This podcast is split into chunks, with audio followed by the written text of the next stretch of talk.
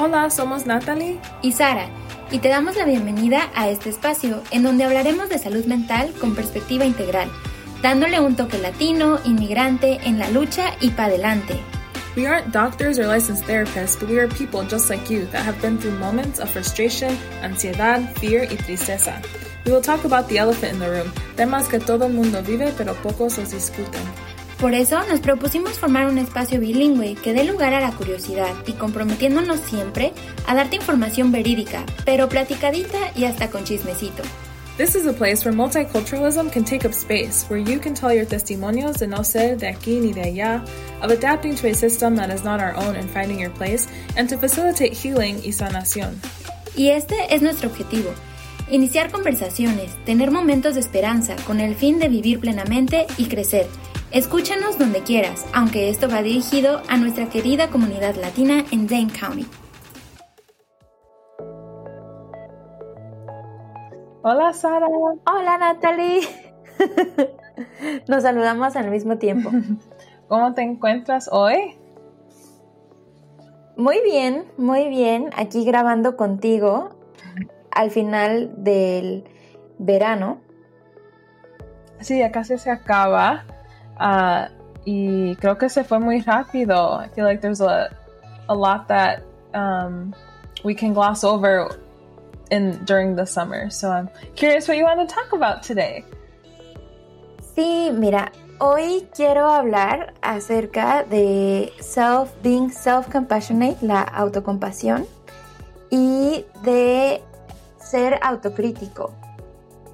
Y todo esto viene de estar reflexionando en el primer acuerdo, de los cuatro acuerdos que hablamos hace dos episodios, respecto a ser impecable con nuestras palabras, con nosotros mismos.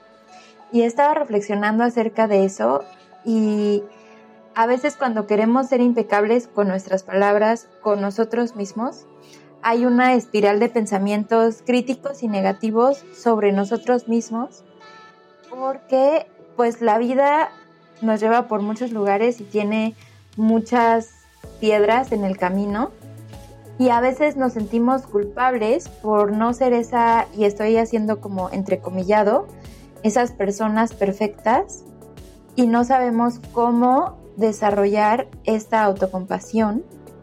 Y para mí, en mi experiencia personal, la autocompasión era, es una herramienta que a mí no me enseñaron porque a mí siempre me dijeron que siempre debo de dar lo máximo de mí. Y, pero ¿qué pasa cuando no te sale a la primera, o a la segunda, o a la tercera, o cuando al final es más difícil de lo que pensabas?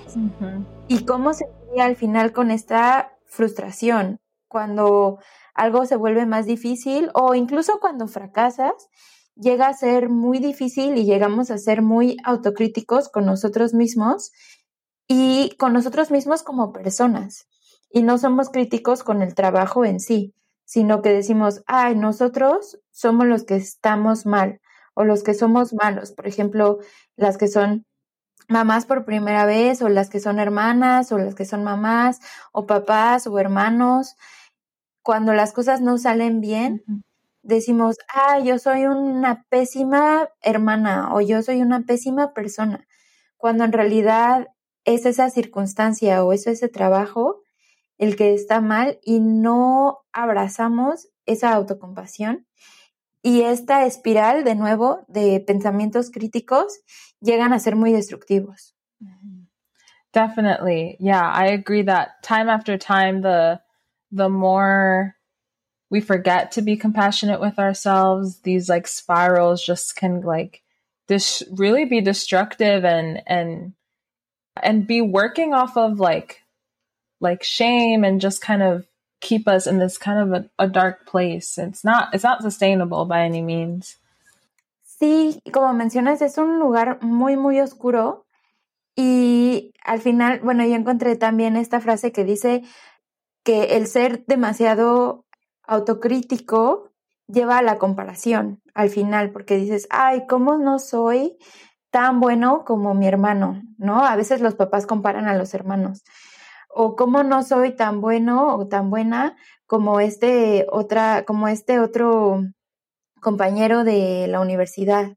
A veces yo activamente evito LinkedIn porque a veces hay gente que casi casi que está salvando el mundo y que yo conocí y que no puedo evitar compararme con esa persona, ser súper autocrítica conmigo misma y encontré que esta frase que dice la comparación es la ladrona del gozo y del momento presente. Porque a veces vemos redes sociales y esa es solamente la puntita del iceberg, pero empezamos a, o para mí, este es mi proceso. O sea, algo no me sale y después me culpo y digo, yo soy súper mala en esto, yo, no el trabajo, sino yo, el trabajo es perfectible, pero yo, Sara Sánchez, soy súper mala en todo esto y entonces entro a redes sociales y me comparo con todo el mundo y entonces termino mal. Yeah, you you end up worse than how you started, and not that where you started was even the best spot either.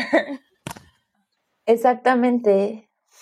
Entonces, encontré esta, no encontré, sino que leyendo y escuchando y en terapia y he aprendido herramientas como de autocompasión, no con esta connotación mala con la que la verdad siempre había cargado esta, este significado para mí, y encontré también esta parte de una meditación que se las pongo en, en las notas, pero dice, siempre nos juzgamos por esto, por aquello, y estamos limitados por nuestra experiencia de vida, porque pues claro, no puedes estar siendo una ingeniera y al mismo tiempo salvando vidas y al mismo tiempo haciendo un podcast y al mismo tiempo siendo presidenta. O sea, no puedes ser todo.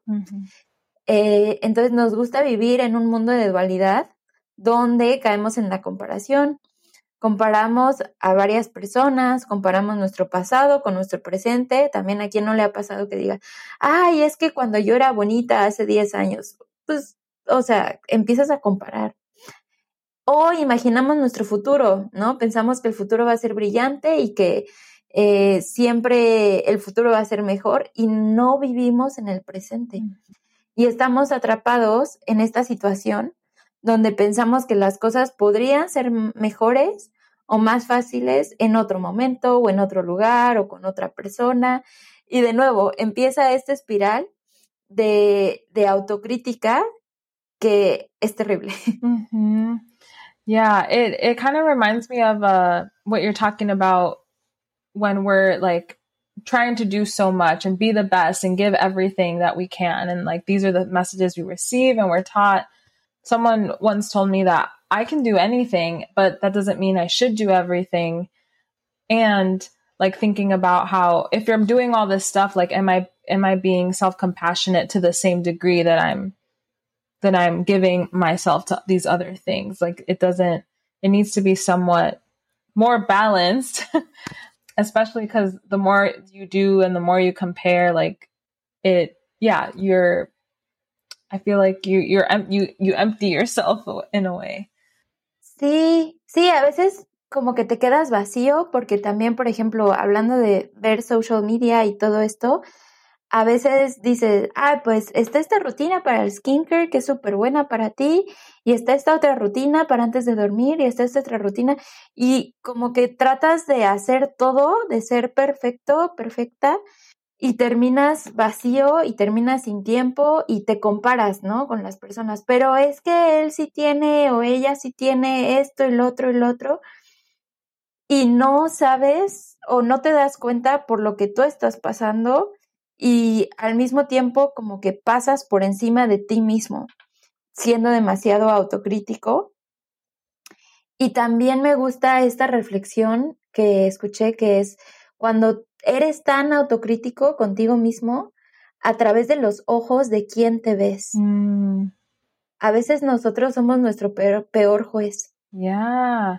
Yeah, and and I think not being sure like what messages you're trying to live up to, who like whose expectations like if they're not your own and they're not accurate of like who you are, but more like who you should be or who you want to be or who's going to be like accepted like that's not living um in a way that's like authentic.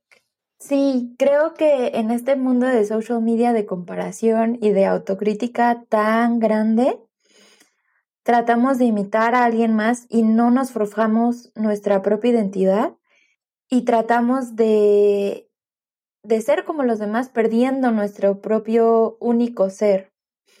Entonces, pues quería traer este tema a colación y pues yo nombré esta herramienta, esta herramienta no la creé yo, nada más la, la bauticé, le puse nombre y le puse como, hazte tu propio amigo, amiga, amigue y quiérete bonito, quiérete bonito. Y encontré esta herramienta que es como, la menciona la doctora Lori Santos en su podcast de Happiness Lab, que es hablarte a ti como en tercera persona, como que te sales de, de tu primera persona y dices, ah, ¿cómo es Sara? Empiezas justo a buscar dentro de ti cómo eres. Y también encontré esta reflexión que es reconocerte en tu estado, en cómo somos, en un estado vulnerable y darnos gracias. Eh, estas reflexiones de la doctora Dora Camau y ella es una profesora en eh, meditación. No vamos a hacer la meditación, pero solo quiero invitar una invitación a este pensamiento. ¿Estás lista, Natalie? Sí. I'm ready. I love this. Okay. Entonces, bueno, no cierren los ojos, no nada, solo escuchen mi voz. Y así va cuando empezamos a ser muy autocríticos con nosotros mismos. Entonces, te invito a pensar en algunas de tus amistades más grandes, las más bonitas. Piensa en las personas y en los recuerdos y reflexiona cómo te sientes al comenzar a pensar en estas amistades. Considera las diferentes cualidades que tanto tú como la otra persona, pero especialmente tú, pones de tu parte para hacer de esta amistad tan maravillosa ya sea que las amistades son como plantitas, que las hayas regado con cualidades como paciencia, como comprensión, como seguridad, como la libertad de decir lo que sea. ¿Qué es lo que hace de estas amistades tan increíbles? Y ya que tienes estas cualidades, te invito a pensar cómo sería darte, regalarte a ti mismo esas cosas. ¿Cómo sería ofrecerte a, ti mismo, a ti misma, a ti misma estas cosas? Esa es la reflexión de, hoy que les invito a tener. Entonces, Natalie, dime, eh, para ti, ¿qué surgió? ¿Qué cualidad surgió en, en, tu, amistad. See, um, I, yeah, I feel like that really brought up things that I've been I've been sitting with lately, just trying to reflect on, yeah, like what makes a a good relationship um, sustainable and balanced and like feel good um, and safe. And so I think some things that came up for me were in certain relationships, I'm just ready ready to yeah to support that person in whatever they need and and try to be aware of their needs and the best friendships and relationships like prioritize that because you know life changes things get hard um, sometimes people aren't doing well. But yeah i think, think then thinking back to myself like i need to be well too to be able to contribute and to be of and to add value um, and care for the person as well and for the relationship. So I think, yeah, I think when the prompt kind of had me thinking, oh, like I, similar to what you were saying, like I'm very ready to, to be there for someone else, um, not taking into account that I need to also have, I need to have the capacity uh, to be able to do that. Yeah.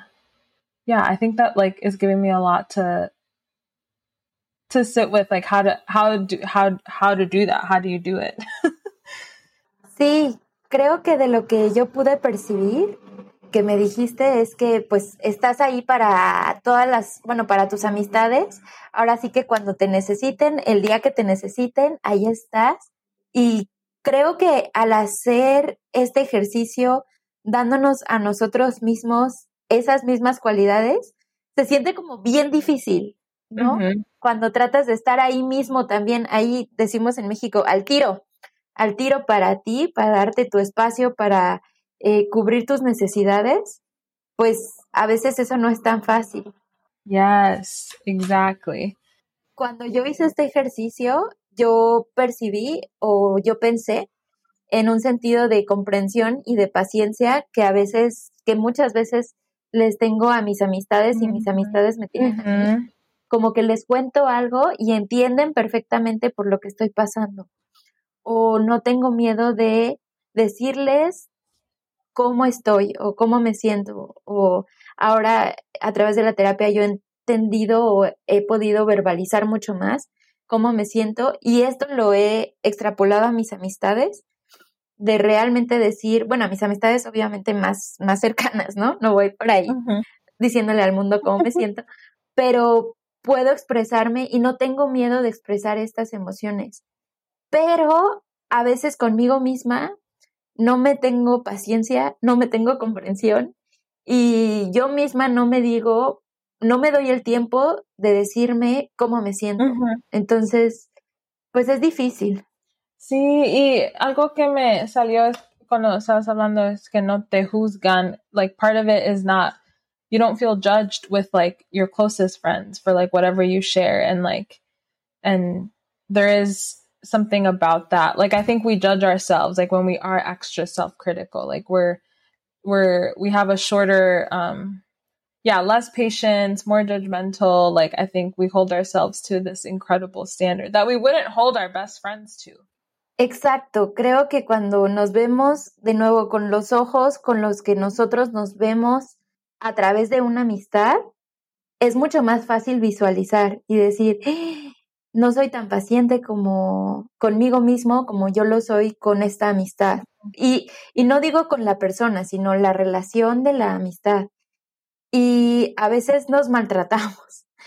Y creo que está bien decirnos a nosotros mismos, que está bien tener días difíciles y a veces sentirte atrapado y eso está bien.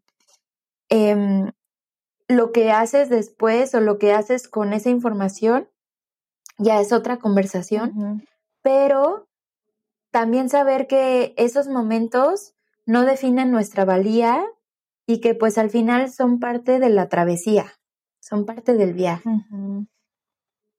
Yeah, and it's part of our like on that journey like though our growth and like you were speaking to this like in your own self reflections like that helps you grow that helps you like like change the way you talk to yourself. And yeah like if if we're if you're more likely to feel bad about this or compare yourself to that like having that awareness can like really inform what self-compassion means for you. And it might be different than what it means to me and what it means to your best friend. Sí, exacto. Este awareness, esta pues darte cuenta de las cosas es bien importante. Y nos damos que estos pensamientos, pues muchas veces no se basan en la realidad, porque también hay que pensar de dónde viene este pensamiento de que si hoy tuve un mal día y tuve que salir antes del trabajo o simplemente no di mi 100%, soy un inútil, soy un flojo, soy un bueno para nada. ¿De dónde viene este pensamiento? porque a veces al final, ¿cuál es la definición de ser suficiente? Parece que nunca somos suficiente o de ser productivos. Hay que darle espacio a la frustración, me parece, pero también a la autoaceptación y a la compasión. Sí, hay que darle espacio y también like power, because we give a lot of power to the voice that's like telling us what's what's wrong and what needs to be better, but we can also give like space and power to the, the other the other voice. Exactamente. Y al final quiero invitarles a hacer una amistad con nosotros mismos, a querernos requete bonito y darnos a nosotros mismos esas cosas que das tan libremente a tus amistades, a que tengamos un espacio de sanación, a que comience la sanación, a que haya un espacio de gracia y que haya serenidad y como empezamos esta temporada y calma. Sí, me encanta eso. With go and go with calmness and and really like spend yeah, like we invite you guys to to really like think about this, sit with it and and yeah, just continue like pouring into yourself. Exacto, exacto, darnos espacios de serenidad y calma. Y eso es lo que les tenemos por hoy. Gracias, Sara. De nada, Natalie, siempre un placer. Adiós. Bye.